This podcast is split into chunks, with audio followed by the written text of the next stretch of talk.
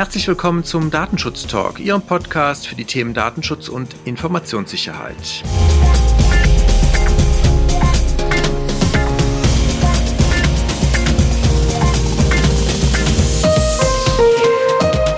Ein herzliches Hallo an unsere Zuhörer. Ich begrüße Sie alle zu einer neuen Themenfolge hier in unserem Datenschutz Talk Podcast. Mein Name ist Eiko Gossen und ich bin heute Ihr Gastgeber. Wir zeichnen diese Folge am 22. März 2021 auf. Und das ist deshalb wichtig, weil wir ein Thema heute haben, das sich doch auch ständig verändert. Wir möchten nämlich heute über das Thema Cybercrime im Allgemeinen, aber auch den Fall des Uniklinikum Düsseldorf aus dem Herbst 2020 im Speziellen sprechen. Dazu habe ich einen Experten heute als Gast, der, ich glaube, meist dann ins Spiel kommt, wenn es eigentlich schon zu spät ist. Peter Farnhorst ist Kriminalhauptkommissar beim Landeskriminalamt Nordrhein-Westfalen, kurz LKA NRW. Und er ist für die Prävention von Cybercrime mit der Zielrichtung Wirtschaft zuständig. Wir kennen uns über die Sicherheitskooperation Cybersicherheit des Bitkom und Herr Farnhorst, ich heiße Sie ganz, ganz herzlich willkommen hier in unserem Datenschutz-Talk. Auch ein äh, Willkommen von mir und äh, danke für die Einladung und die Möglichkeit, äh, dass wir im Gespräch das eine oder andere vielleicht mal erörtern oder ich meine Sicht ja einbringen darf. Bin da sehr zuversichtlich und freue mich äh, wirklich sehr, dass Sie die Zeit gefunden haben. Sie sind, wenn ich ganz kurz nochmal auf äh, Ihre Geschichte ein paar äh, äh, Worte verlieren darf, Sie sind nach dem Studium der Fachhochschule für öffentliche Verwaltung zehn Jahre als IT-Ermittler tätig gewesen und waren danach dann auch im Bereich der polizeilichen Prävention zum Thema Internet unterwegs. Außerdem sind sie drei Jahre als Lehrbeauftragter an der Universität Bielefeld tätig. Und wenn ich hier äh, das richtig verstanden habe, sind Sie 2009 mit dem Preis Kooperation konkret vom Schulministerium NRW ausgezeichnet worden. Können Sie da vielleicht ganz kurz was zu sagen, was dahinter steckt?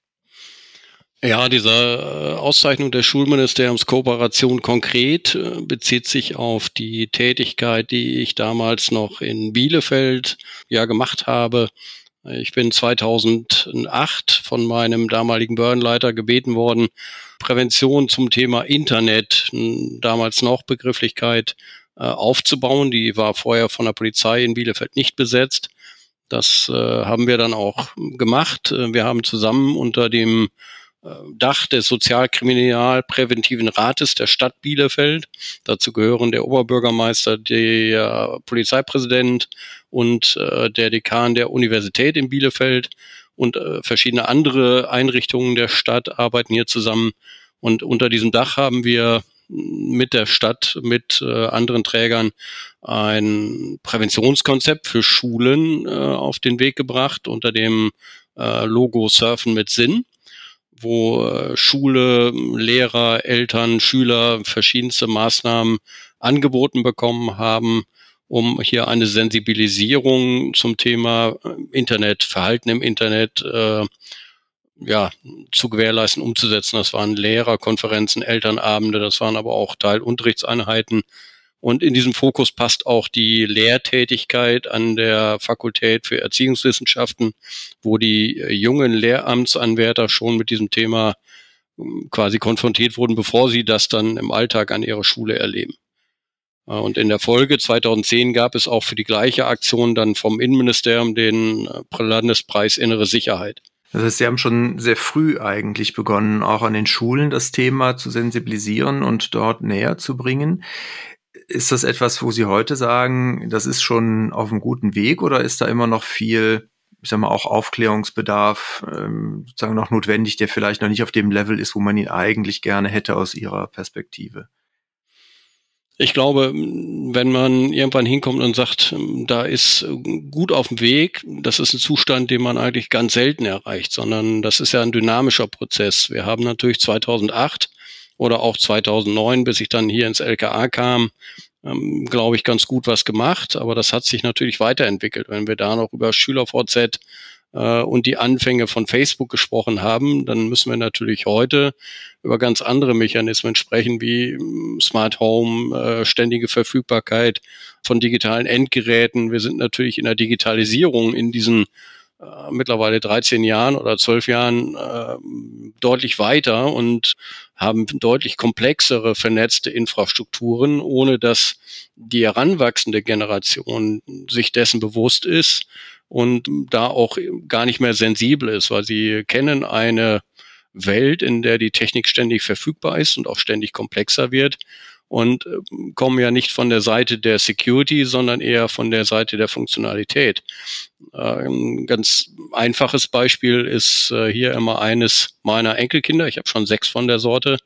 Da ist, gibt es einen äh, jetzt Fünfjährigen, äh, Jonte Ragnar, Wikinger seines Namens, der vor kurzem bei Oma und Opa zu Besuch war. Und als ich morgens mit dem Hund wiederkam und Brötchen geholt habe, stand er erstarrt vor mir und sagte, Opa, Fernsehen kaputt. Und jetzt gehen Sie mal mit zum kleinen Fünfjährigen, Steppke, in die technische Analyse, warum Opas Fernsehen kaputt war. Und am Ende war es eigentlich ganz einfach. Der Kurze stand im Wohnzimmer und sagt, Alexa, Fernseher an. Opas Fernseher ist aber nicht mit der Alexa verknüpft, aber für ihn in seiner kleinen fünfjährigen Welt heißt das, Opas Fernseher muss kaputt sein. Weil seine Erwartungshaltung ist, dass alles funktioniert und mit Sprache äh, kombiniert und auch so funktionabel hat. Und mit dieser Generation müssen wir natürlich ganz andere ähm, Einstiegsthemen haben, weil die natürlich äh, gar nicht mehr eine Welt ohne Technik kennen und auch vielleicht irgendwann gar keine Fernseher mehr kennen, die einen Einschaltknopf haben. Deswegen ist das äh, damals, glaube ich, eine ganz gute Geschichte gewesen. Aber wir dürfen nicht auf diesem Stand stehen bleiben, weil die Technik sich weiterentwickelt, weil die Menschen andere Erfahrungswerte haben äh, und sich dann irgendwann gar nicht mehr vorstellen können, wie habt ihr euch denn früher getroffen ohne WhatsApp? Ja, das ist eine interessante Wahrnehmung tatsächlich natürlich bei den Kindern und es ist auch gut erklärbar, aber es ist etwas, wo man sich immer bewusst sein muss, dass die Kinder heute einfach ganz anders aufwachsen. Jetzt sprachen Sie schon an, das Ganze ist ja ein Thema, was halt ständig in Bewegung ist, wenn wir über Cybercrime sprechen, eins, was natürlich auch ständig in Bewegung ist, nicht nur, weil sich natürlich die Angreifersituationen weiterentwickeln und verändern, sondern weil natürlich auch die Behörden und auch das BSI ja auch immer wieder äh, dahinterher ist, quasi Gegenmaßnahmen zu ergreifen oder aber auch entsprechende Angreifer zu identifizieren und hochzunehmen. Jetzt sind Sie ja beim LKA an der Stelle, wo Sie doch, glaube ich, sehr nah und in Echtzeit immer mitbekommen, wie das sich gerade so entwickelt. Und wie ist aus Ihrer Sicht im Moment die Entwicklung? Wir haben ja vor einigen Wochen die Info gehabt, dass Emotet zum Beispiel ja tot sei, was sicherlich auch etwas ist, was sich vielleicht auch in Zahlen widerspiegelt. Können Sie da mal aus Ihrer Sicht schildern, wie sich das für Sie äh, entwickelt hat in den letzten Monaten? Hm, ja, in den letzten Monaten ist natürlich auch durch Corona bedingt, hm, hat es auch hier Veränderungen gegeben, weil äh, Corona nicht nur auf unser Alltagsleben Einfluss hat, natürlich auch auf die ähm, Digitalisierung, auf die Prozesse, die dahinter liegen. Wenn ich überlege, wie viel Homeoffice-Arbeitsplätze mittlerweile technisch möglich sind, Homeschooling gerade ähm, einen Boom erlebt, also die äh, Zahl der digitalen Endgeräte äh, um ein Vielfaches zunimmt, damit aber auch potenzielle Schwachstellen, die dahinter liegen, sei es Lücken im System, sei es Bring Your Own Device, nicht ge entsprechend gehärtete IT, die verbunden wird. Äh, das ist der eine Part. Äh, und auf der anderen Seite aber auch hier wieder ein ähm, exponentielles Wachstum an Videokonferenzen, an Technik in diesem Bereich. Also das Ganze ist ja nie nur eine Facette. Äh, und was wir gerade jetzt aktuell erleben, ist natürlich Schwachstellen in Infrastruktursystemen wie Exchange, die wir alltäglich schon seit Jahren im Alter im Einsatz haben. Und jetzt nach Jahren sich herausstellt, dass da, wer weiß wie auch lange, schon immer Schwachstellen integriert sind. Das sind dann Architekturprobleme aber eben auch Möglichkeiten für Kriminelle, sie auszunutzen. Emotet ist hier, glaube ich, ein ganz wichtiges Beispiel. Sehr ja, intelligente Schadsoftware, eine Kombination aus verschiedensten Sachen, die sich im System infiziert, erstmal System ganz in Ruhe anguckt, über mehrere Wochen die E-Mails ausliest, äh, Bezug nimmt auf äh, E-Mail, die bestehende E-Mail-Korrespondenz sich automatisiert weiterverbreitet und erst nachdem viele Daten abgegriffen worden sind, anfängt zu verschlüsseln. Äh, wo es dem BKA nach sehr langen Ermittlungen, das waren über zwei Jahre, dieser ganze Prozess gelungen ist, fing eine Tür in diese Infrastruktur zu bekommen und da dann auch einen Zugriff zu machen. Das muss natürlich dann auch wieder weltweit stattfinden. Das heißt, wir reden auch hier über Globalisierung von Tätern, von Infrastrukturen, wir sind immer noch gute Hoffnung, dass Emotet zerschlagen ist, aber nichtsdestotrotz äh, die Infrastruktur noch teilweise noch da ist, einige Täter auch noch äh, irgendwo unterwegs sind und mit anderen Kennungen dann wieder auf den Markt kommen, wie wir es bei anderen auch erlebt haben. Also das ist nicht so, dass man der Krake quasi den Kopf zerschlagen hat, sondern vielleicht einen Arm abgeschlagen hat, aber die anderen Arme dann durchaus in der Lage sind, auf anderen Bereichen wieder tätig zu werden. Also so muss man sich das, glaube ich, in, äh, ja, vorstellen die Komplexität dieser ganzen Geschichte und äh, natürlich auch hier die Globalisierung ein Riesenthema ist, weil die Server stehen weltweit. Sie müssen andere Länder mit einbinden, die nicht vielleicht immer so kooperativ sind, die andere rechtsstaatliche Prinzipien haben. Ähm, also das ist nicht unbedingt äh, einfacher in solchen Sachen zu ermitteln. Haben Sie da beim LKA, haben Sie da Effekte dadurch äh, festgestellt, dass die Anzahl der, der Angriffe durch die Zerschlagung von Emotet sich irgendwie verändert hat? Also gingen dadurch Zahlen auch zurück oder hat sich das im Moment noch gar nicht, äh, ja, gar nicht messen lassen? Man kann so kleinere Veränderungen äh, wahrnehmen, wobei die Problematik äh, können wir ja nur auf das feststellen, äh, weil wir uns zahlenmäßig nur auf das beziehen können, was auch tatsächlich bei der Polizei angezeigt wird. Aber das ist ja eine große Diskrepanz zwischen dem, was bei uns polizeilich angezeigt wird und dem, was tatsächlich draußen stattfindet. Gibt es da noch sehr große Unterschiede, wenn man unsere polizeiliche Kriminalstatistik nimmt dann liegen wir so um die 24, 25.000 angezeigte Delikte, wo wir über Hacking reden, wenn wir über Cybercrime im weiteren Sinne, das ist dann die klassische Straftat mit dem Tatmittel Internet, dann liegen wir so bei roundabout 80.000 Fälle, dann liegen wir so um die etwas über 100.000. Das ist ungefähr dem Vorjahresniveau entsprechend wobei die äh, Fallzahlen so um die 20 Prozent gestiegen sind. Das hat aber auch Veränderungen in anderen Bereichen, viel durch Onlinehandel und durch Warenkreditbetrug in diesem Bereich. Aber faktisch wissen wir aus Befragungen von Unternehmen, dass mittlerweile mehr als jedes zweite Unternehmen angegeben hat, wir waren in den letzten zwei Jahren Opfer von Cybercrime. Und wenn wir mal NRW zugrunde legen mit 717.000 kleinen mittelständischen Unternehmen davon mehr als jedes zweite, dann wären wir schon bei 350, 360.000 geschädigten Unternehmen. Aber wir haben faktisch nur gut 25.000 Anzeigen. Das heißt, das, was wir als Polizei aus unserer Kriminalstatistik sehen, ist ja immer nur eine Momentaufnahme von denen, die auch sagen, ja, ich gehe zur Polizei. Äh, andere Unternehmen entscheiden sich, sie lösen das selber äh, holen sich vielleicht nicht die Polizei, weil sie befürchten, dass es Reputationsschäden gibt, wenn das dann in der Zeitung steht, dass die Polizei mehr kaputt macht als repariert und eigentlich so Täter sowieso nicht kriegt. Also es gibt viele Gründe, warum man die Polizei nicht einschaltet. Von deswegen sind wir immer so ein bisschen, mm, ja, ähm, nicht unbedingt nah, hautnah am Geschehen, aber aus anderen Verbindungen wissen wir natürlich schon, was da draußen läuft, ohne dass das in unserer Statistik mit einfließt. Sagten Sie schon, nicht jedes Unternehmen geht auch zur Polizei und erstattet Anzeige. Es besteht ja auch, glaube ich, dazu keine Verpflichtung. Also man macht sich nicht strafbar, wenn man dann keine Anzeige erstattet.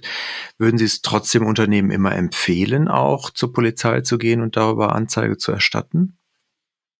Also wir empfehlen grundsätzlich bei allen Delikten ne, die Polizei einzuschalten. Ähm, zum einen hilft das äh, von dem Gesamtsystem. Es wird nicht den Einzelfall helfen aufzuklären. Äh, wir werden auch nicht in der Lage sein, jeden Täter zu kriegen. Das muss man sich auch drüber klar sein. Aber wenn Sie auch nur den einen, die eine E-Mail bekommen haben mit dem Schadcode, dann können wir, weil wir vielleicht ein paar mehr kriegen, anhand der äh, Syntax oder anhand äh, der Wortwahl, die die Täter in dem Schreiben genutzt haben, Tatzusammenhänge zu erkennen und dann im großen Ganzen dann die Möglichkeit zu haben, vielleicht auch Täter zu ermitteln. Ähm, deswegen empfehlen wir in allen Bereichen, äh, die Polizei einzuschalten auch wenn sie Gefahr laufen bei Ransomware oder bei Massen-Spam-Mails, die versendet werden, den Einstellungsbescheid schneller zu haben, ähm, dann ist das am Ende aber trotzdem eine sinnvolle Geschichte, weil wir dann mehr wissen, was draußen läuft und dadurch auch in der Lage sind, entsprechend gezielt dazu arbeiten und äh, unsere Ressourcen einzusetzen. Wenn Sie jetzt sagen, die E-Mail bekommen, dann nehme ich an, Sie meinen jetzt nicht jede Spam-Mail, die ich bekomme, sondern wenn ich ganz konkret quasi Betroffener von einer Ransomware oder einem anderen Hack bin und jetzt eine Erpresser-E-Mail bekomme zum Beispiel. Ja, Ähm, die Frage, die uns immer viel gestellt wird, äh, ab wann sollen wir denn Anzeige erstatten? Ich glaube, das äh, gibt es keine klare Definition, keine Linie, die man sagen muss, hier ab dem Punkt erstatten Sie bitte Anzeige, den Rest vergessen Sie. Ich glaube, die Unternehmen äh, wissen, was draußen so passiert, was sind so die normalen Spam-Mails, was sind aber vielleicht doch schon äh, Sachen, wo eine Schmerzgrenze überschritten ist, weil das jetzt doch eine Nummer heftiger ist, was bei uns ankommt, äh, oder eine konkrete Forderung dahinter liegt. Äh, ich glaube, diese Entscheidung den Leuten selber zu überlassen, ist ein ganz wichtiger Parameter. Ähm, als hinzugehen und sagen, ja, wenn das und das X und Y erfüllt ist, dann müssen sie Anzeige erstatten. Ähm, es gibt ja auch die Frage, sind das große Unternehmen, die vielleicht eine, eigene ähm, IT-Abteilung haben, die natürlich eine ganz andere Sensorik auf ihre Systeme haben, als ein Mittelständler, der ähm, eigentlich eher was anderes macht und gar nicht so die IT-Ressource in seinem Haus hat und äh, dann über etwas vielleicht Banales steuert, wo andere drüber lächeln. Deswegen ist es hier schwer, eine klare Linie für alle zu treffen, sondern diese Linie subjektiv jedem Einzelnen zu überlassen, auf die, wenn es auch die Gefahr hinterher ist, ja, dann kriegen wir halt ein paar mehr. Äh, aber am Ende hilft es ja uns, überhaupt zu verstehen, was da draußen gerade passiert oder auch neue Wellen zu erkennen. Äh, wenn jeder sagt, ach, das ist Kleinkram, das interessiert doch die Polizei nicht, dann erfahren wir natürlich auch, wenn gerade neue Modus operandi unterwegs sind, äh, können auch keine Warnmeldung rausgeben. Äh, ja, es hat ja keiner sich gemeldet, dann wissen wir ja gar nicht, was los ist. Deswegen schon den durchaus den einen oder anderen Hinweis uns zu geben, damit wir überhaupt in der Lage sind, frühzeitig zu erkennen, da kommt was Neues, da ist eine Veränderung äh, in diesem Bereich, da werden jetzt andere Zielgruppen angesprochen äh, und ich glaube, dieser Schwellenwert, ab welchem Bereich das ist, das äh, überlassen wir gerne jedem selber, weil jeder so weiß, die Werbung, die ich zu Hause kriege, die gucke ich gar nicht erst an, weil ich erkenne sie als Werbung und schmeiße sie gleich ins Altpapier. Äh, und bei dem anderen, oh, das sieht aber doch irgendwie ein bisschen komisch aus, da gucke ich jetzt genauer drauf. Und genauso auch in diesem Bereich ähm, ist das ähnlich. Äh, ich glaube, die Leute sind schon ganz gut in der Lage zu entscheiden, äh, was ist so Grundrauschen, was eigentlich jeden Tag kommt, was ich nicht jeden Tag anzeigen muss. Oder wo ist dir der Schwellenwert schon ein bisschen genauer betroffen? Da ist eine Forderung dahinter. Das muss nicht unbedingt die Ransomware sein. Das kann auch eine DDoS-Attacke sein. Also ein Angriff auf meine Webseite, wo ich dann keine Geschäfte mehr tätigen kann, weil ich nicht mehr für die Kunden erreichbar bin. Das können aber auch Weiterleitung von Firmengeheimnissen, Details oder andere Sachen sein. Also es gibt ja außer Ransomware noch ganz viel anderes da draußen. Würde ich Ihnen recht geben, die Unternehmen sind ja doch in der Regel sehr gut äh, darin, ich sag mal, so ein Grundrauschen immer über die IT und über die operativen Leute auch ganz gut abzufangen. Das wird auch gar nicht mehr thematisiert, aber in dem Moment, wo man natürlich was hat, wo man sagt, okay, dafür muss ich jetzt vielleicht doch mal mit meinem Vorgesetzten oder vielleicht sogar mit dem Chef drüber sprechen. Ich glaube, das könnte schon ein ganz guter Indikator sein, wo man sozusagen diese, diese Schwellgrenze dann auch überschritten hat, weil das sind dann in der Regel oder zumindest mal oft Fälle, die sich dann schon etwas zielgerichteter gegen das eigene Unternehmen vielleicht sogar richten und nicht nur sozusagen einfach so dieses Grundrauschen sind, was alle betrifft. Wir haben jetzt in der äh, Vorbereitung ja auch schon mal drüber gesprochen. Wir haben ja letztes Jahr den Fall der Uniklinik Düsseldorf gehabt. Die, oder der Fall ist ja auch sehr groß in den Medien thematisiert worden, nicht zuletzt, weil auch im Raume stand, dass eventuell sogar ein Menschenleben gefordert haben könnte. Da waren Sie auch beteiligt. Können Sie uns da vielleicht einmal so ein bisschen schildern, wie sind Sie da überhaupt ins Spiel gekommen? Hat sich da wahrscheinlich auch jemand dann an die Polizei gewendet? Und wie läuft sowas dann ab, wenn sich jetzt zum Beispiel so eine Uniklinik an die Polizei wendet? Was passiert dann? Also in erster Linie haben wir einen Single Point of Contact, eine 24-7 Hotline und auch E-Mail-Erreichbarkeit für die Unternehmen in NRW. Über diese Möglichkeit kann man mit uns in Kontakt kommen, auch äh, Wochenende und zur Nachtzeit, äh, weil wir natürlich wissen, dass Cybersicherheitsvorfälle sich nicht an die klassischen Bürobeamtenzeiten halten äh, und von 8 bis 16 Uhr passieren äh, und nicht jeder ähm, gut ausgebildete Polizeibeamte auf der Wache in der Lage ist, äh, in Cybercrime-Fällen zu helfen. Äh, so, das ist, glaube ich, schon mal so ein ganz guter Parameter, dass wir uns hier anders aufgestellt haben, dass wir Spezialisten im Home oder zu Hause haben, die dann auch nachts und am Wochenende Unterstützung leisten können. Über einen solchen Kanal ist auch die Uniklinik Düsseldorf zu uns gekommen. Ähm, wir haben dann natürlich unsere Ermittler mit, äh, sind dann im Boot, äh, verschiedene andere Leute kommen dann ins Boot. Äh, wir haben auch noch in der Fläche Spezialisten, die man dann auch noch lokal damit zuziehen kann. Also das LKA macht das auch nicht alles alleine. Äh, aber mm, wir haben halt äh, die Expertise entsprechend an den Stellen und wissen, wo sie sitzt. Und das geschädigte Unternehmen, in diesem Fall Uniklinik Düsseldorf, muss da nicht versuchen, innerhalb der polizeilichen Infrastruktur den passenden Ansprechpartner zu finden sondern wenn Sie sich an diese ähm, Zentralansprechstelle wenden, dann machen wir das und wir kennen die Kollegen und können dann genau passend die Leute da hinzuholen.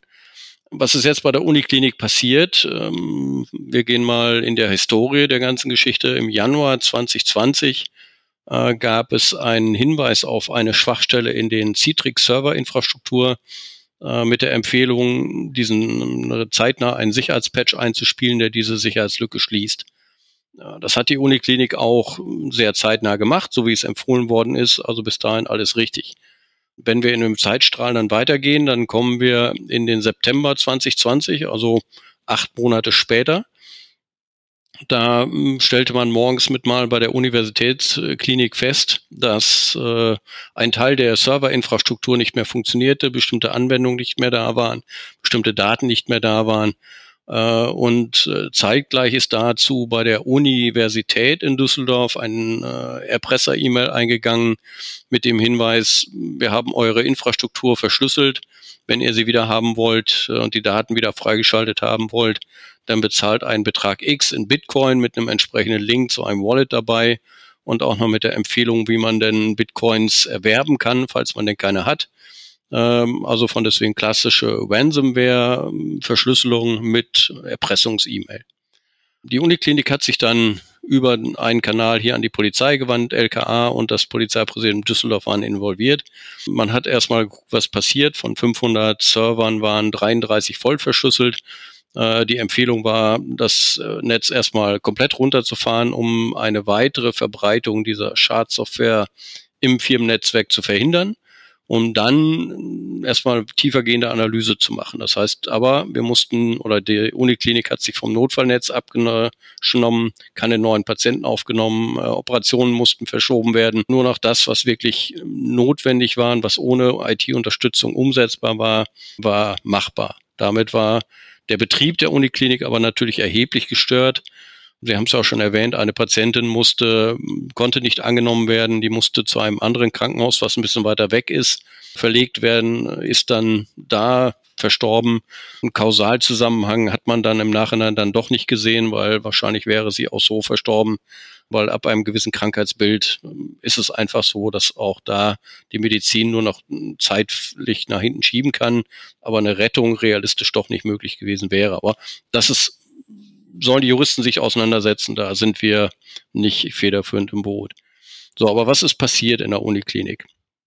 Ja, sie waren verschlüsselt. Dann äh, haben die natürlich Forensikexperten dazugeholt, ähm, die Analysen machen, die sich mit unseren Experten zusammensetzen. Dann hat man natürlich überlegt, ja, schalten, zahlen wir jetzt diesen Betrag und kriegen unsere Daten so wieder. Ein durchaus eine Überlegung, die man machen kann, wenn es denn existenziell sein kann äh, und das Unternehmen wirklich nicht mehr anders zu retten ist. Ähm, eine Backup-Strategie war natürlich da. Aber aufgrund der Analyse hat man festgestellt, ja, aber wenn die im Januar äh, vielleicht die Schwachstelle schon drin war, waren die vorher schon drin und wie weit reicht das Backup? Also war nicht so ganz zielführend. So, dann die Notwendigkeit, ja, jetzt, wenn wir Bitcoins haben wir nicht, also brauchen wir welche. Äh, jetzt reden wir natürlich nicht über vielleicht ein Bitcoin äh, in Höhe von, keine Ahnung, wo der Marktwert liegt, 60.000 Euro. Äh, das könnte man vielleicht noch hinkriegen. Hier ging es um eine etwas größere Summe. Und dann brauchte man schon jemand, der einfach so ein Wallet in entsprechender Größenordnung zur Verfügung hat. Äh, hier gibt es mittlerweile Dienstleister, die auch mit Versicherungen zusammenarbeiten, die in der Lage sind, auch größere Summen in Bitcoins zur Verfügung zu stellen äh, und die man dann hinter in physischer Währung in Euros dann wieder bezahlen kann, weil man einfach gar nicht logistisch in der Lage ist, innerhalb von 24 Stunden oder 48 Stunden solche Beträge überhaupt erst zu erwerben. Also von deswegen gibt es verschiedene Parameter, die man hier berücksichtigen muss. Darf ich da mal kurz nachfragen, weil Sie sagten eben, die, das Erpresserschreiben ging ja an die Uni. Das war ja auch, auch Thema in den Medien, dass halt offensichtlich bei den Erpressern hier auch eine Verwechslung eventuell stattgefunden hat wie, wie herausfordernd war das oder wie lange hat es gedauert, auch diesen Zusammenhang herzustellen zwischen der Uni und der Uniklinik? Das ging eigentlich relativ schnell, weil die Universität natürlich recht entspannt war und gesagt, ja, bei uns ist nichts, wir haben nichts festgestellt. Äh, hatte aber dann natürlich durch die Medien dann auch mitgekriegt, halt in der Uniklinik hat's ja irgendwo getroffen. Und äh, auf einer Seite gibt's natürlich auch äh, Querverbindungen, weil natürlich die Uniklinik auch äh, an der Universität irgendwo mit dranhängt, weil natürlich auch äh, Schulkranken oder Lehrstätte für die medizinische Fakultät irgendwo ist und dadurch auch natürlich Netzwerkverbindungen auch innerhalb der Infrastruktur bestehen, weil dann Studierende der Uniklinik dann halt an der, oder an der Universität, an der Uniklinik ihre Praktika machen. Also von deswegen war die IT auch nicht ganz sauber getrennt. Ähm, da gab es Verbindungen, aber das war dann relativ schnell äh, aufgeklärt. Aber ein ganz wichtiger Parameter, weil unsere äh, Kommunikationsspezialisten, die wir natürlich auch dann mitbringen, ähm, in, der, in die Täterkommunikation eingestiegen sind und den Tätern auch sehr ähm, deutlich signalisiert haben, ey, sorry, ihr wolltet die Universität verschlüsseln, ihr habt euch aber vertan, ihr seid in einem Krankenhaus gelandet, hier geht es um Menschenleben. Und äh, das hat die Täter dann sehr zeitnah bewogen, äh, kommentarlos den Freischaltcode rüberzugeben. Und augenscheinlich, weil sie gemerkt haben, sie haben sich vertan und wollten halt doch nicht die Kranken, das Krankenhaus treffen und äh, haben dann ohne Zahlung von, ohne weitere Forderung einfach den äh, Wiederherstellungscode zurückgegeben. Also von deswegen auch hier die Kommunikation äh, muss man sich paar Gedanken machen, wie gehe ich überhaupt auf die Täter ein. Äh, da haben wir Spezialisten, die da unterstützen können, die das gemeinsam machen. Ähm, das ist auch noch ein ganz wichtiger Part in diesem Bereich. Ähm, die Täter haben dann diesen Freischaltcode zur Verfügung gestellt, der natürlich von unseren Forensikern erstmal geprüft wurde.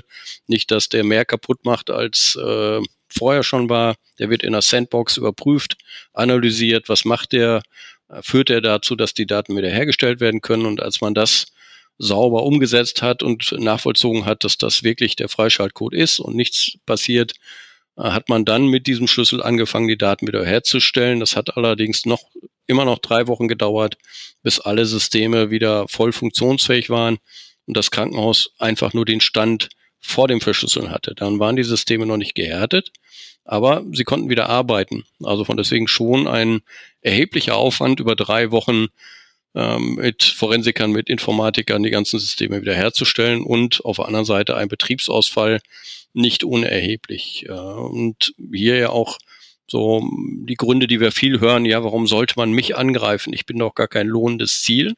Äh, es hätte ein Krankenhaus auch nie gedacht, dass sie ein lohnendes Ziel sind. Sie waren auch nicht das Ziel. Ähm, der Hack ist einfach daneben gegangen.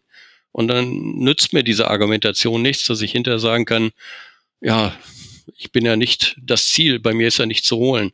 Ähm, hier haben sie Täter sich einfach in der Adressierung vertan und haben aufs falsche Ziel geschossen. Von deswegen muss man, glaube ich, hier ähm, so die eine der Lesson learned auf jeden Fall mitnehmen. Und so, ich Hacker arbeiten anders. Hacker machen auch Fehler und so ein Fehler hat hier zu einem immensen Schaden geführt.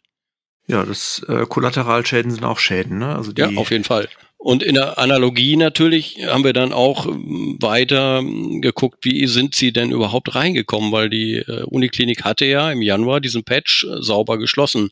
Äh, und man hat festgestellt, dass der Schadcode bereits im Oktober 2019, also mm, fünf Monate bevor überhaupt bekannt war, dass es diese Lücke gab, im System oder eingebaut worden ist und platziert worden ist und erst im September 2020 hat jemand auf den Auslöser gedrückt.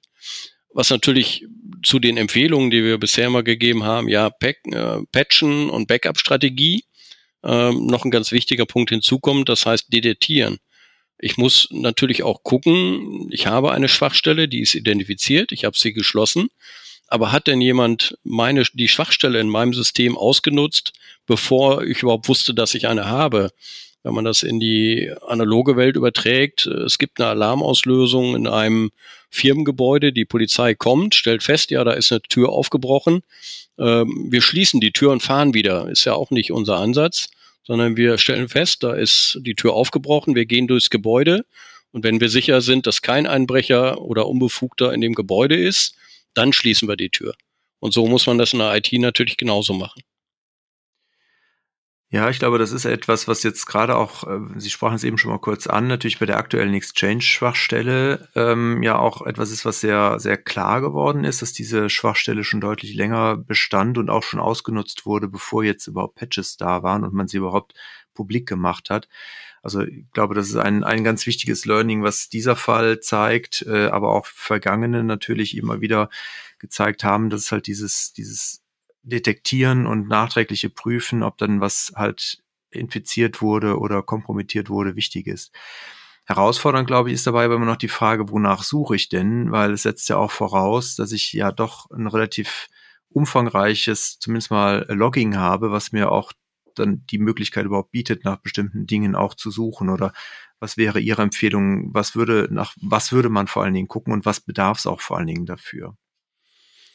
Ja, das ist natürlich so ein bisschen Orakeln, äh, nach was sucht man, ohne jetzt äh, Detail zu sagen, ja, nach auffällig, nach bestimmten Parametern in den Logdateien, wenn ich sie gar nicht kenne, wie die Täter äh, noch gar nicht weiß, welche Schwachstelle, welche Möglichkeiten geboten werden.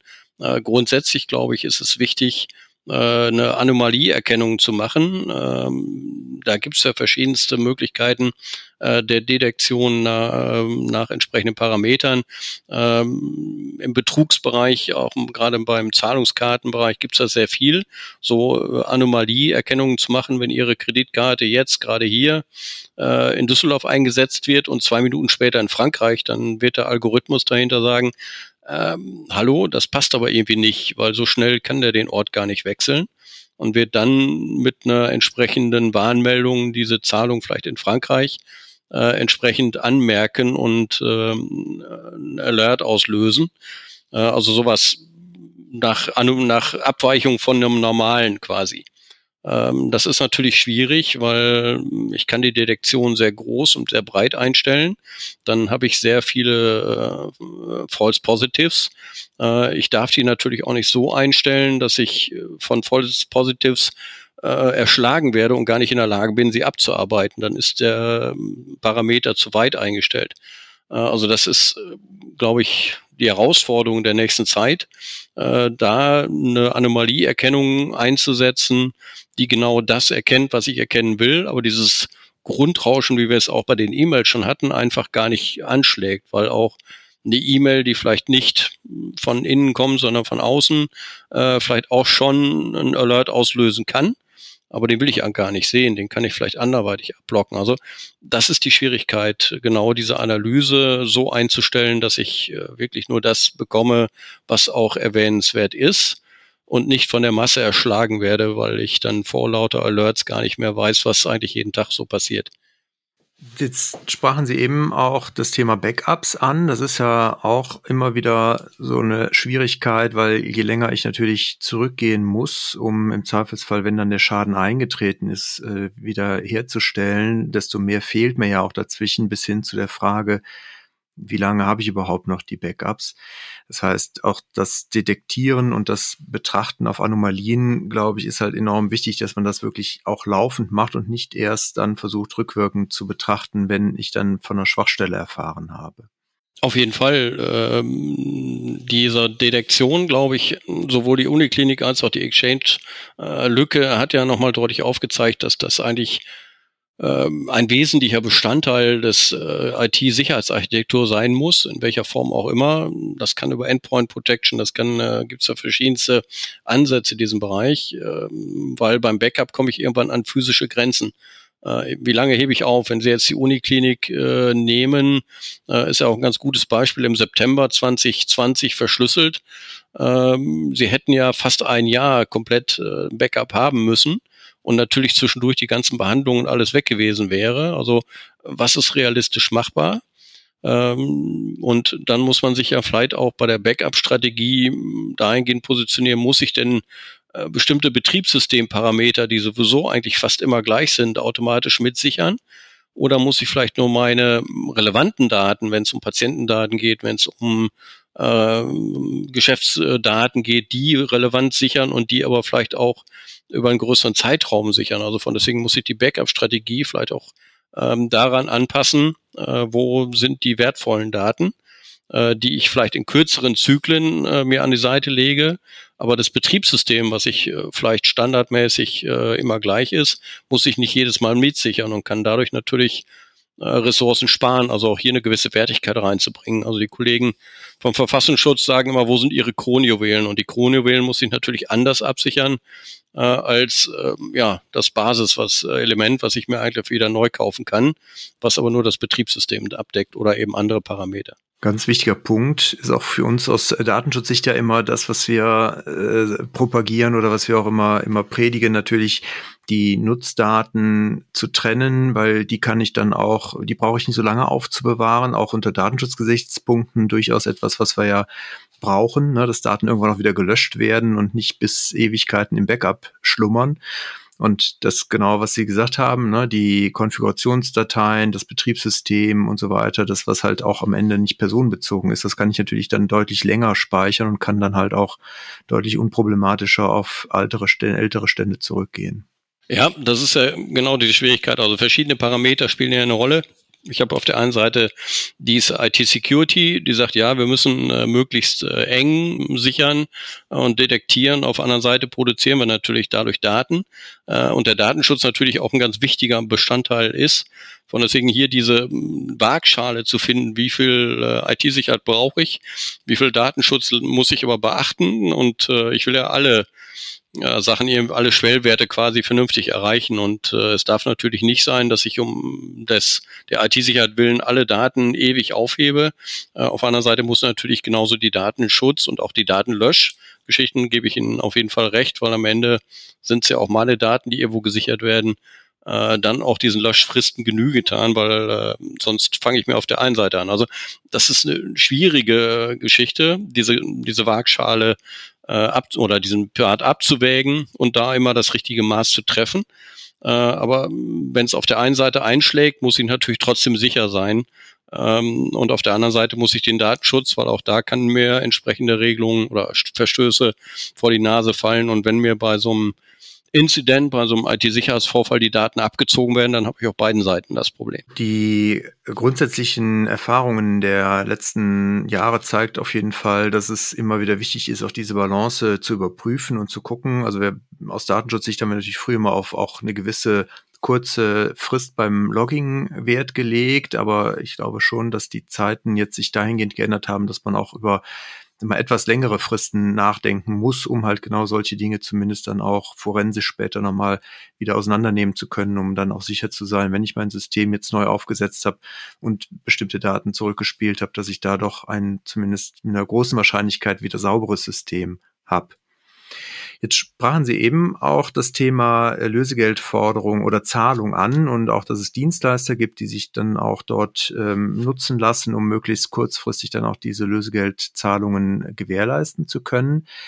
Ist das etwas, was grundsätzlich häufiger auch in Betracht gezogen wird, dann diese Lösegeldforderung zu begleichen? Oder ist es etwas, wo Sie sagen, ja, das ist wirklich nur in wirklich in Ausnahmefällen etwas, was man erwägen sollte, weil es halt ansonsten natürlich auch immer wieder Wasser auf die Mühlen der Hacker ist. Ein ganz wichtiger Part, den Sie da ansprechen. Natürlich empfehlen wir, mittlerweile auch andere Polizeibehörden haben hier umgeschwenkt oder auch andere Länder, Polizeien äh, in anderen Ländern haben hier umgeschwenkt äh, und äh, empfehlen grundsätzlich keine Lösegeldzahlung, weil es geht ja darum, diese Spirale des kriminellen Verhalts zu durchbrechen wenn die Täter irgendwann merken, ich bekomme auf diesem Weg kein Geld mehr, dann sind sie natürlich gezwungen, sich ein neues Geschäftsmodell auszusuchen oder umzuschulen quasi auf eine andere Geschichte.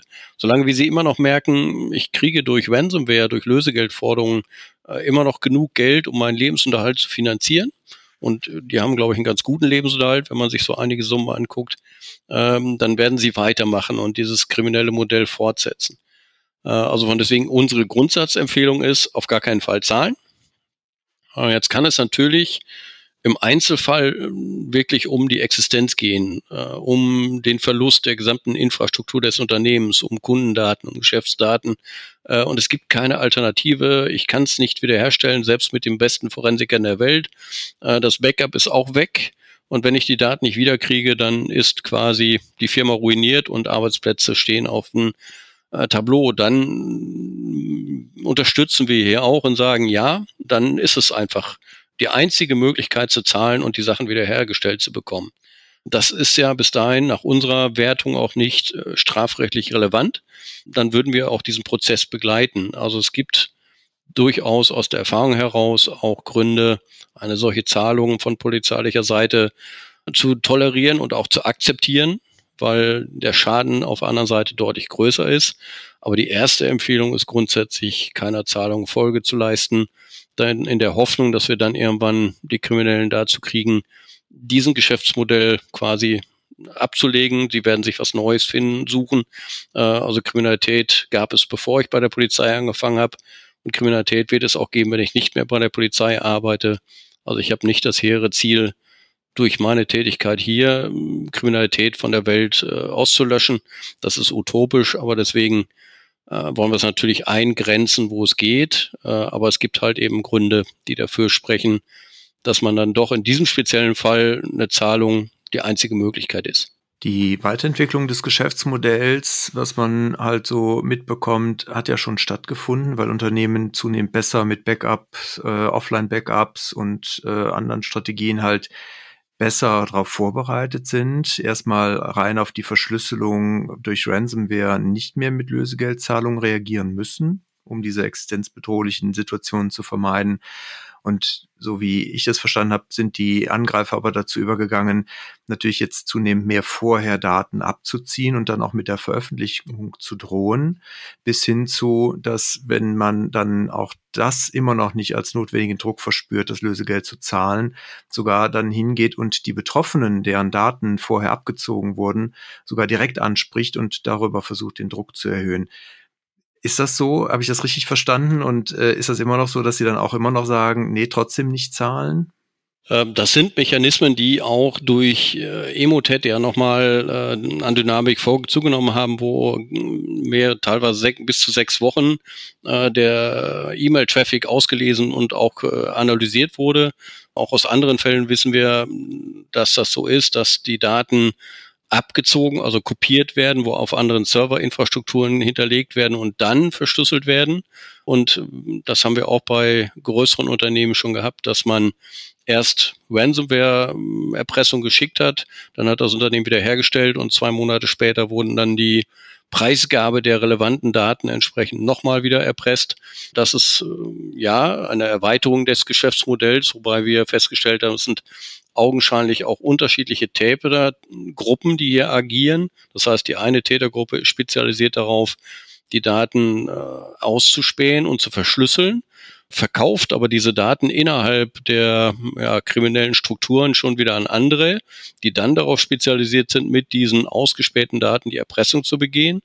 Und das nächste Modell ist jetzt, dass ich nicht mehr an die Firma gehe, sondern an die quasi Inhaber der Daten und sagen, deine Daten habe ich gefunden und ähm, die haben da Schwachstelle, weil natürlich hier dann das Bußgeld nach DSGVO vielleicht droht oder intime Daten vielleicht irgendwo liegen, wenn es um in dem Bereich ist. Äh, es werden aber auch äh, E-Mail-Adressen weitergegeben, äh, Kreditkarten, die ich erlangt habe, werden wieder an Fraud-Täter weitergegeben, um die Kreditkarten oder die Bankverbindungsdaten aus einem Kundendatensatz dann vielleicht zu nutzen, um hier die äh, Online-Banking-Schäden hervorzurufen. Also ja, sie vermarkten die Daten, die sie haben, natürlich aus unterschiedlichsten Weg, um den größtmöglichen Effizienzgewinn äh, zu haben. Und äh, die Daten werden ja nicht quasi schlecht, nur weil ich sie jetzt ausgespäht habe, sondern ich müsste ja dann hingehen und diese Daten auch unbrauchbar machen, indem ich mir ein neues Passwort zulege äh, oder irgendwas anderes mache. Also äh, ja, natürlich, die erweitern auch hier das Spektrum und äh, ich habe einen Datenklau quasi begangen und kann den aber mehrfach nutzen, indem ich erstmal erpresse, indem ich einmal äh, die Daten vielleicht veröffentliche, nochmal erpresse und indem ich dann die Daten vielleicht auch noch nutze und gucke, wie ich sie gewinnbringend weiterverwenden kann. Also hier haben Täter natürlich sehr schlaue Ideen und sehr viele Möglichkeiten, mit den einmal gewonnenen Daten eine Mehrfachausnutzung quasi ja, auf den Markt zu bringen. Ja, es klingt nicht gerade hoffnungsfroh, aber ich glaube, die Unternehmen müssen reagieren und ja, Segmentierung ist sicherlich immer ein guter Weg, um einfach den Schaden zu begrenzen, wenn man ihn zumindest vielleicht auch nicht immer ganz vermeiden kann. Aber dann gilt es halt darum, den Schaden erstmal klein zu halten und das schaffe ich natürlich, indem ich versuche möglichst viel zu segmentieren, so dass ein Angreifer halt nicht auf den gesamten Datenbestand oder wie Sie eben sagten, auf die Kronjuwelen komme, sondern im besten Fall halt nur vielleicht einen kleinen Teil davon dann bekommt. Und dann ist auch das Risiko, dass das veröffentlicht wird oder dass es halt an die Öffentlichkeit gelangt durch die Erpresser wieder etwas besser verschmerzbar, wenn dann nicht direkt mein mein gesamte Kundenstamm oder meine gesamten Daten dadurch offengelegt werden. Genau, wenn ich nicht alles in einer Datenbank habe, sondern äh, einen Teil des Kundenstamms, vielleicht Vorname, Nachname in dem einen, den Rest aber das Passwort dann wieder verschlüsselt woanders und die dazugehörige E-Mail-Adresse und die Bankverbindung vielleicht noch woanders, so dass der Täter zwar gar nicht weiß, wie äh, hängen die Sachen zusammen, diese an verschiedenen Stellen hinterlege, und erst durch vielleicht eine Anwendung, die auf meinem System läuft, äh, die Sachen natürlich geschützt, dann wieder aufbereitet gesehen kann, äh, aber nicht in Klarschrift irgendwo auf einer zentralen Datenbank hinterlegen. Das ist vielleicht ein bisschen aufwendiger als äh, die Grundarchitektur, lang und mittelfristig aber auf jeden Fall die bessere Lösung, wenn ich gerade personenrelevante Daten irgendwo an unterschiedlichen Stellen äh, in unterschiedlich abgesicherten Bereichen lagere, dann äh, habe ich auf jeden Fall die Gewährleistung, dass nicht meine komplette Identität mit mal weg ist. Wenn wir jetzt nochmal zurück auf das Uniklinikum Düsseldorf schauen, Sie sprachen das ja eben schon an, also Lösegeld musste zwar nicht gezahlt werden, das klingt, also die Summen, die dort aufgerufen werden, sind natürlich auch nicht ohne. Die Täter schauen ja schon mittlerweile auch sehr genau hin, wen sie da vor sich haben und was man dann auch verlangen kann, so dass es noch gerade vielleicht leistbar ist, auf der anderen Seite aber auch etwas, äh, was schon sehr weh tut. Aber das sind ja nicht alle Kosten, die man dann hat, sondern sie sagt das ja eben schon, es dauert mehrere Wochen, ich habe einen hohen personellen Aufwand, ich muss dann danach vielleicht sogar noch Daten wieder nachpflegen.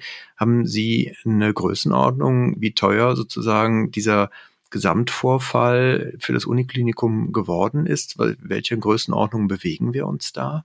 Also bei der Uniklinik Düsseldorf ist, glaube ich, dieser Prozess noch gar nicht abgeschlossen, dass die äh, schon eine komplette Analyse haben, was die durch diesen Schaden ja an Schäden verursacht worden ist.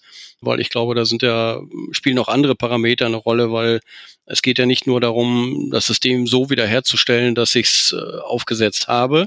Oder dann habe ich es ja nur wieder in dem Zustand X. Äh, ich will es ja auch härten, das heißt, ich muss ja mehr investieren, damit nicht dieser gleiche Faktor wieder passiert. Ich muss vielleicht auch zum Teil Hardware austauschen. Äh, ich merke aber erst beim Krankenhaus vielleicht noch ähm, überschaubar, habe ich Umsatzverluste, äh, habe ich vielleicht einen Reputationsschaden. Also spielen viele Parameter eine Rolle. Wenn Sie sich äh, ein bisschen zurück ersinnen, das Lukas Krankenhaus in Neuss war ja eines der ersten, die in dieser Art angegangen wurden, 2016, äh, die ja sich auch in diesem zwar kleineres Krankenhaus, aber auch mit Ransomware-Schaden in, eingefangen haben. Die hatten, glaube ich, sechs Tage waren die vom Netz, bevor die wieder alles hochgefahren haben. Und äh, Herr Dr. Krämer, der ehemalige kaufmännische Leiter des Krankenhauses, hat äh, diese Woche Ausfall mit einem Schaden von einer Million und das äh, beziffert. Äh, und das war nur eine Woche und ist ein deutlich kleineres Haus. Also ich gehe davon aus, ohne jetzt die genaue Zahl wirklich äh, zu kennen, dass beim Uniklinikum der Schaden im mehrstelligen Millionenbereich liegt. Ich glaube aber, die haben noch gar nicht wirklich in diesen Prozess eingestiegen, was hat die das gekostet, weil das immer noch äh, Folgeschäden jetzt beseitigt werden, weil Folgemaßnahmen noch laufen. Also der Prozess ist noch gar nicht abgeschlossen. Das Investieren in Security-Maßnahmen ist natürlich etwas, was auch schon früher von Security-Experten immer als sehr dringlich empfunden wurde. Aber ich glaube, die, genau solche Zahlen zeigen einfach, dass es heutzutage keinem Unternehmen mehr gleichgültig sein darf oder man dazu sehr sparen darf bei der Investition in, in die Security und äh, sich halt auch darüber vernünftig Gedanken zu machen. Ich würde noch mal einen Blick auf die Tätigkeit des LKAs kurz werfen wollen, beziehungsweise vielleicht auch noch mal so die Zusammenhänge. Es gibt ja, äh, soweit ich das verstanden habe, auch noch mal ein nationales Cyberabwehrzentrum. Da spielt, glaube ich, das BSI auch noch eine Rolle mit können Sie vielleicht mal ein bisschen was zu sagen, welche Stellen gibt es auf Landes, welche auf Bundesebene, wie arbeiten die zusammen, arbeiten die zusammen? Und äh, an wen muss ich mich oder an wen wende ich mich eigentlich als Unternehmen? Äh, normalerweise, wenn ich halt dann den Verdacht habe, dass ich hier Opfer eines Vorfalls bin oder zumindest mal etwas ist, was ich anzeigen möchte. Ähm, das ist ein, natürlich ein Kessel buntes, äh, weil wir äh, zugegebenermaßen äh, sehr viele Player hier auf dem Markt haben, in Anführungsstrichen, äh, weil unser föderales System, was wir aber halt nicht mal eben abschaffen können, auch gar nicht wollen vielleicht, äh, hier natürlich auch ein Riesenproblem ist, wie es auch gerade in der Corona-Regelung ist, haben wir innere Sicherheit ist äh, Ländersache. Wir haben beim Bund viele Bereiche. Sie ähm, fokussieren natürlich auf das NCA, auf das nationale Cyberabwehrzentrum. Beim BSI äh, ist eine eigenständige Truppe, beim BSI aber angesiedelt, da ist das BKA mit drin, Verfassungsschutz, äh, das Kommando Zier der Bundeswehr, verschiedene andere Player. Das ist, glaube ich, ausgerichtet auf große Infrastruktursachen, die sich überwiegend auf Bundeseinrichtungen und auf den Staat als Ganzes ausrichten oder eben auch Exchange-Geschichte, wenn die ganze, also jetzt auf kritische Infrastrukturen ausgerichtet sind. Äh, darunter haben wir natürlich noch abgestuft äh, bei den Landeskriminalämtern den Bereich. Wir haben auch bei allen Landeskriminalämtern zentrale Ansprechstellen Cybercrime. Und wir haben natürlich dann auch noch Verfassungsschutz, Bundesverfassungsschutz, Landesamt für Verfassungsschutz, die ja dann auch Angebote haben, wenn denn ausländische, staatlich getriebene Hacking-Angriffe kommen. Wobei natürlich die Schwierigkeit ist, wenn ich angegriffen werde, weiß ich ja gar nicht, ist das ein Hacker, der jetzt vom Staat bezahlt wird oder ist das ein Hacker, der in seiner Freizeit das macht? Was will der Täter? Also das ist, ähm, glaube ich, äh, sehr schwieriges Fahrwasser äh, anhand des Angriffs auf den Täter zu schließen und zu sagen, was will der jetzt eigentlich und am Ende, wer ist es überhaupt? Also das ist äh, gar nicht so einfach. Deswegen war ja unsere Intention, dass wir hier beim LKA so eine zentrale Ansprechstelle Cybercrime eingerichtet haben, was auch andere Landeskriminalämter haben, ähnliche Funktionalitäten und wenn wir eine Meldung hier reinbekommen und wir stellen fest, das ist aber eigentlich nichts für uns, dann lassen wir die ja nicht im Papierkorb liegen, sondern geben sie an die entsprechende Stelle weiter oder helfen ihnen dabei, den Kontakt herzustellen.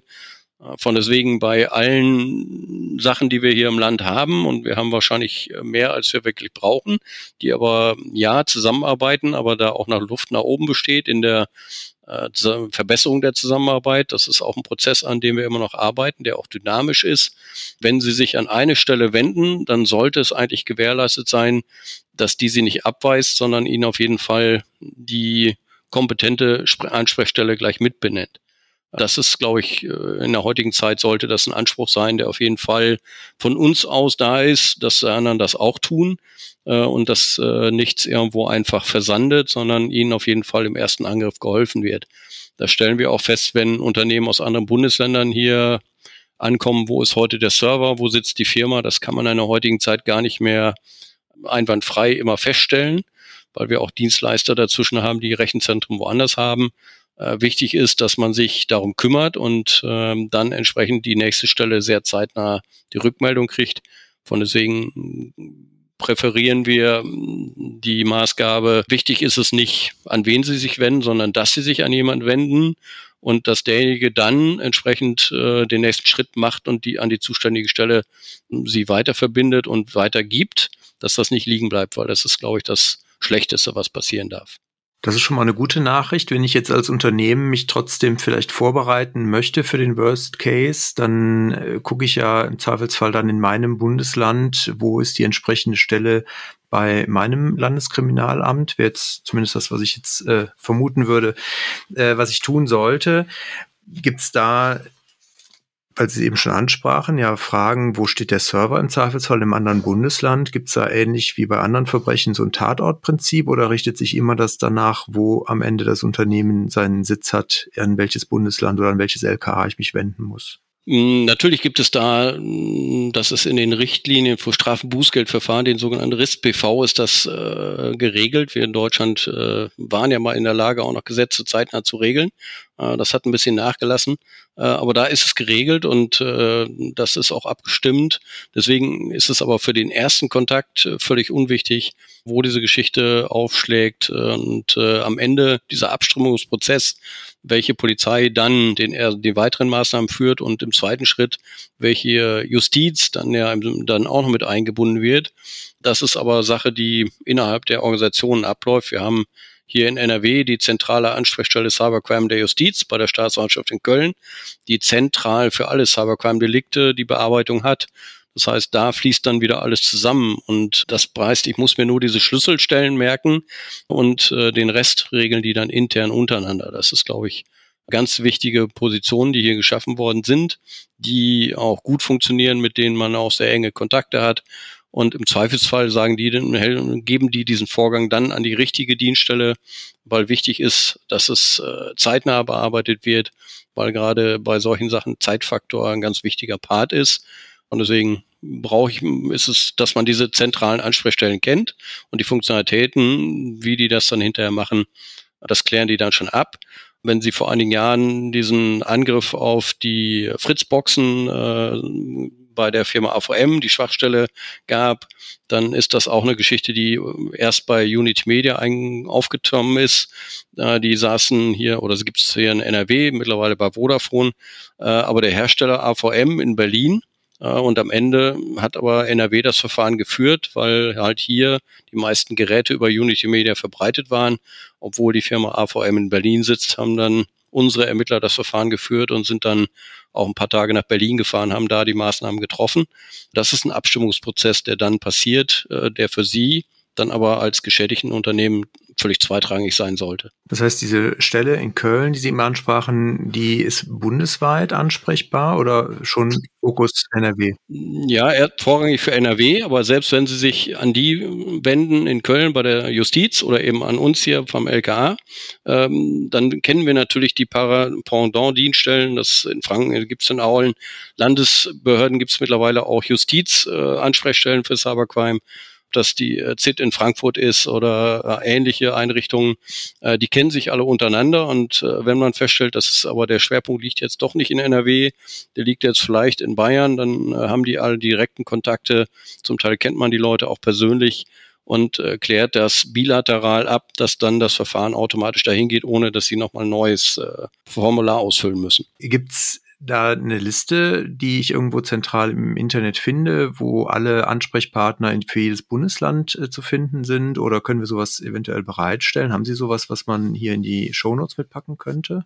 Äh, es gibt äh, zumindest beim BKA auf der Webseite bka.de gibt es, wenn Sie unter die Begrifflichkeit zentrale Ansprechstelle Cybercrime suchen, eine Liste mit den Kontaktstellen aller zentralen Ansprechstellen äh, zack in, äh, bei den Landeskriminalämtern, wo immer eine Telefonnummer und eine E-Mail-Erreichbarkeit ist, äh, wo sie die ja, landesspezifischen äh, zentralen Ansprechstellen der Polizei erreichen können. Weiß nicht, ob es auf Seite der Justiz, da gibt es keine Bundeszentralstelle, da auch so eine Datenbank gibt, aber bei dem BKA finden Sie das, da sind alle zentralen Ansprechstellen entsprechend gelistet mit den jeweiligen äh, landesspezifischen Erreichbarkeiten. Das ist doch schon mal eine sehr gute Information. Das werden wir dann in die Show Notes mit aufnehmen und den Link schon mal dann damit äh, verteilen. Jetzt haben wir die ganze Zeit über Unternehmen gesprochen. Vielleicht noch einen Satz zu, wenn ich als Privatperson betroffen bin. Wenn ich zum Beispiel feststelle, mein Account wurde gehackt und jetzt wurde in meinem Namen zum Beispiel was bestellt in einem Online-Shop ähm, oder andere Sachen, die vielleicht zu Identitätsdiebstahl zu, zu, zu rechnen sind, würde ich mich dann auch ans LKA wenden oder ist das etwas, wo ich dann an meine äh, Polizeidienststelle vor Ort gehen würde? Also in diesen Fällen, wenn Sie als Bürger in Anführungsstrichen äh, Geschädigter sind, dann sind die, die örtlichen Dienststellen äh, der erste Ansprechpartner. Wir haben in NRW in jeder Polizeibehörde zwei spezialisierte IT-Ermittler und zwei IT-Forensiker, die so das Grundrauschen quasi, die einfachen Sachverhalte abdecken können und auch äh, gut ermitteln können. Und äh, von deswegen ist hier für den geschädigten Bürger in Anführungsstrichen die örtliche Polizei erste Ansprechstelle, was sie aber auch nutzen können. Wir haben auch ein Online-Anzeigenportal. Man muss also nicht mehr auch in Corona-Zeiten kontaktgestützt zur Polizeiwache gehen und sich da auf eine Bank setzen und warten, bis man dran ist, sondern auf der Webseite www.polizei.nrw.de äh, können Sie auch online äh, Sachverhalte anzeigen. Die werden automatisiert an die entsprechende Dienststelle geschickt und die setzen sich mit Ihnen in Verbindung und klären den Sachverhalt ab. Äh, also auch hier haben wir alle Möglichkeiten, äh, in Kontakt zu treten. Herr Farnost, ganz herzlichen Dank für diese Einblicke. Gibt es noch etwas, was wir jetzt nicht thematisiert haben, wo Sie sagen, das wäre nochmal für in Unternehmen insbesondere wichtig, was Sie berücksichtigen sollten, woran Sie denken sollten? Ich, vielleicht noch ein ganz wichtiger ähm, Part am Ende. Wir haben natürlich viel über die negativen Seiten der sogenannten Digitalisierung gesprochen, was alles passieren kann. Ich glaube aber, ein ganz wichtiger Part, und das sollte eigentlich der wichtige sein, dass es nicht darum geht, äh, Angst vor dieser digitalen Welt, die da auf uns zukommt, zu machen, sondern auch die Chancen zu sehen, weil wir natürlich auch ganz andere Möglichkeiten haben. Wichtig ist es einfach, dass man so ein bisschen die negativen Seiten präsent hat und nicht völlig blauäugig in diese äh, digitale Welt reinläuft und äh, alles quasi so hinnimmt, wie es ist, sondern mit einem gewissen Grundrespekt vor dieser ganzen Geschichte agiert, äh, aber trotzdem die Chancen und äh, die Möglichkeiten, die uns diese Entwicklung gibt, auch zu nutzen und auch sinnvoll einzusetzen. Also es ist nicht Sinn und Zweck, ihr Angst zu schüren, sondern einfach nur das Risiko bei allem immer so ein bisschen im Hinterkopf zu haben. Aber das tun wir, glaube ich, im allgemeinen Leben auch. Wir fahren Auto, obwohl wir äh, erschreckend feststellen müssen, dass jedes Jahr mehrere tausend Leute im Straßenverkehr sterben. Da machen wir es genauso. Und wenn wir das im digitalen Bereich genauso machen, dann glaube ich, wird das auch gut funktionieren. Ein schönes Schlusswort. Besser kann man es, glaube ich, nicht mehr zusammenfassen. Sich nicht von den Risiken zu sehr abschrecken lassen. Herr Farnost, ganz, ganz herzlichen Dank für Ihre Zeit und Ihre Einblicke. Ich danke, dass ich äh, hier die Möglichkeit hatte, mal ein bisschen Einblick zu geben in das, was uns hier in diesem Bereich bewegt und bin guter Hoffnung, dass Sie das gut umsetzen und noch bessere Hoffnung, dass Sie nie die, äh, meinen Kontakt brauchen für eine Anzeige. Das wäre die Idealvorstellung, aber ich weiß, dass es leider nicht funktioniert. Und für die Fälle, wo es denn doch schief gegangen ist, haben Sie zumindest jetzt die Möglichkeit, Kontakt aufzubauen. Wunderbar. Ich hoffe, wir konnten unseren Zuhörern damit ein gutes Bild geben, vor allen Dingen aber auch nochmal sensibilisieren für die Dinge, die man im Unternehmen vorbereiten tun sollte und tun kann, beziehungsweise wenn es dann auch zu einem Vorfall kommt, wie man richtig reagiert. Ich wünsche Ihnen allen eine gute Woche und wünsche uns, dass wir alle, wie gesagt, nach Möglichkeit verschont bleiben. Ansonsten bleiben Sie uns gewogen und auf bald.